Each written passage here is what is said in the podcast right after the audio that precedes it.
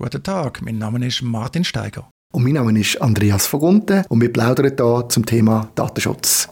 Martin, im Inside IT habe ich lesen, dass die Stadtberner Ombuds- und Datenschutzstelle in ihrem letzten Jahresbericht darauf hingewiesen hat, dass sie der, äh, erklärt hat, dass sie in der Stadt Bern, in der Verwaltung, mehr oder weniger aufgetragen hat, sie sollen nicht mehr Doodle nutzen, sondern Noodle als ähm, Alternative, wo, wo ein bisschen ähm, datenschutzärmer soll. Hast du das auch mitbekommen?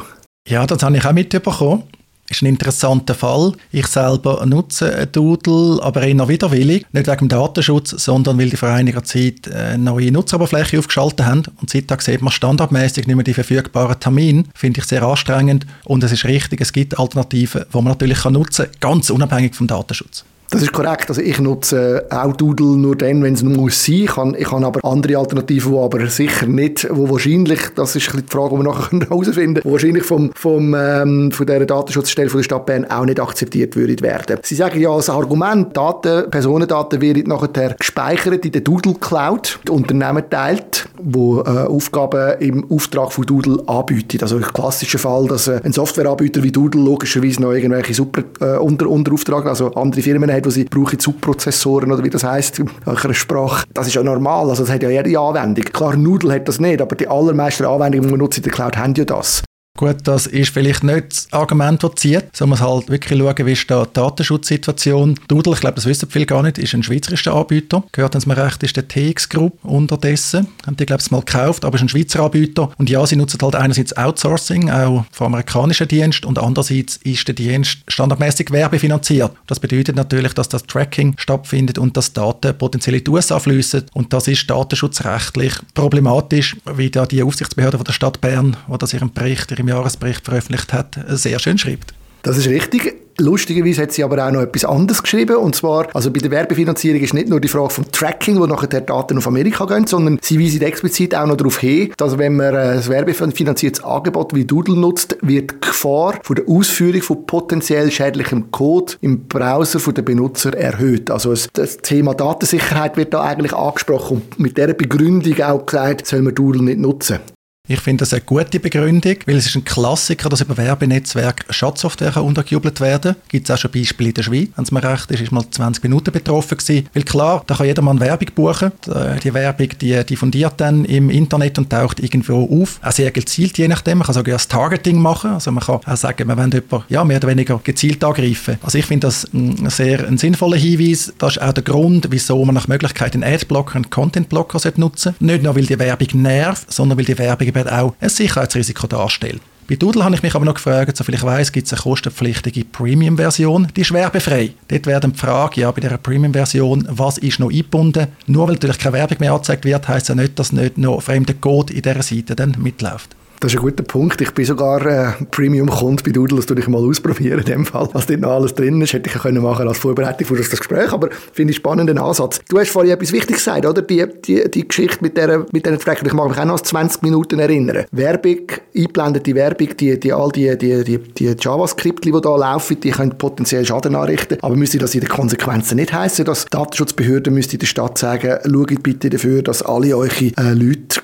keine Webseiten aufrufen, wo so Werbung drauf ist, insbesondere nicht die Medienseite von der, von der Schweiz. Ich glaube, das ist nicht realistisch, aber im Sinne von einer Best Practice würde ich doch hoffen, dass auf den Geräten oder auch beim Internetzugang von der Stadt Bern Content Blocker, Adblocker im Einsatz sind, um natürlich da Gefahr reduzieren.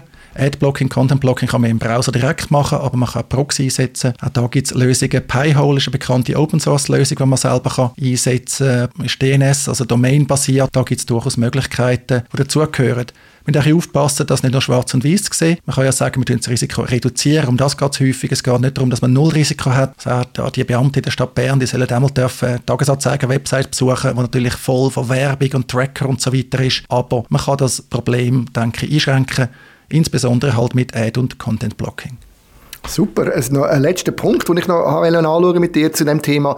Sie schreiben, dass es gäbe verschiedene Alternativen zu Doodle und dass die Alternative die gleichen Funktionalitäten wie Doodle bietet. Und da würde ich jetzt halt schon ein bisschen widersprechen. Und das ist etwas, was mir immer wieder auffällt. Ich glaube, fast für jedes Problem, das wir lösen können mit Lösungen, die Datenschutz technisch das ein oder andere Problem könnte darstellen. Gibt es irgendwelche Alternativen? Das ist korrekt. Und meistens stimmt aber die Aussage halt schon nicht, dass das die gleiche Funktionalität bietet. Ich mache schon ein Beispiel. Bei diesen Produkten, die es gibt, es muss nicht Doodle sein, auch andere Cloud-Anbieter, ist eine von der in meinen Augen sehr interessanten Funktionen, ist, dass man den Kalender kann verknüpfen kann, den eigenen. Das heißt, wenn ich dort eine Terminfindung äh, anwerfe oder auch bei einer mitmache, muss ich ja mehrere so Alternativen können angeben, wo ich, ähm, wo ich nachher muss bei mir, die muss ich ja bei mir dann frei halten. Und das ist natürlich ideal, wenn das gerade in meinem Kalender verknüpft ist. Und so Lösungen wie jetzt das Noodle, das angeboten wird, hat natürlich keinerlei derartige Funktion, weil sie wollen ja komplett trackingfrei sein und möglichst Datenschutz alles perfekt haben. Also würde ich sagen, so eine Aussage, dass sie die gleiche Funktionalität, kann man glaube ich schon nicht sagen, oder?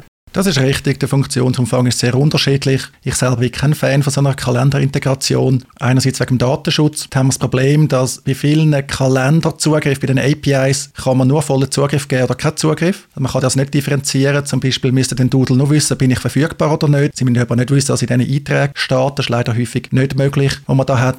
Das andere ganz praktisch. Ich finde es sehr anstrengend, meinen eigenen Kalender immer quasi zuzublockieren, dass mir dann nicht aus Versehen der Termin eingetragen wird. Da gibt es ja so index tools.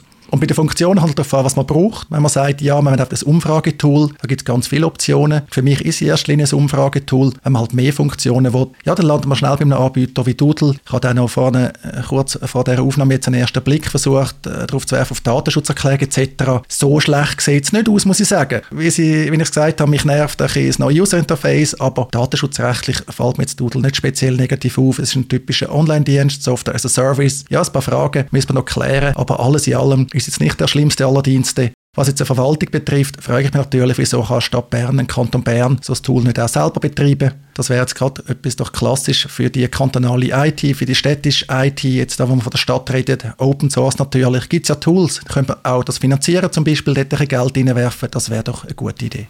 Genau, also auch die Lösung, die Noodle nutzt, ist überall verfügbar. Im Netz kann man selber installieren und das finde ich auch, das sollten die können machen Genau, das könnt ihr jetzt machen, muss auch nicht selber hosten natürlich. Selber hosten ist anstrengend, kann man vielleicht auch nicht so gut wie andere. Aber da darum auch der Aufruf von meiner Seite, wenn man jetzt ein tolles Open Source Projekt nutzt, dass wir daran denken, das pflegt jemand, ist häufig eine einzelne Person, die ganz viel daran hängt und die Person, die ist nicht unglücklich, wenn sie sich mal einen Kaffee kaufen kann oder wenn sonst ein Beitrag an ihren Lebensunterhalt geleistet wird.